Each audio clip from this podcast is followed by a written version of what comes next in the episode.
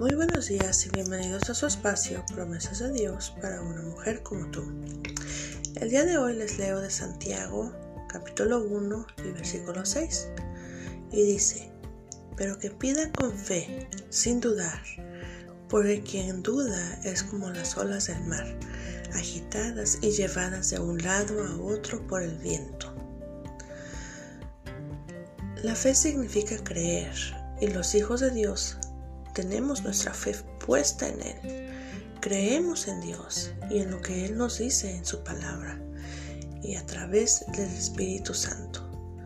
Así que ten fe, no dudes, porque quien duda es como las olas del mar.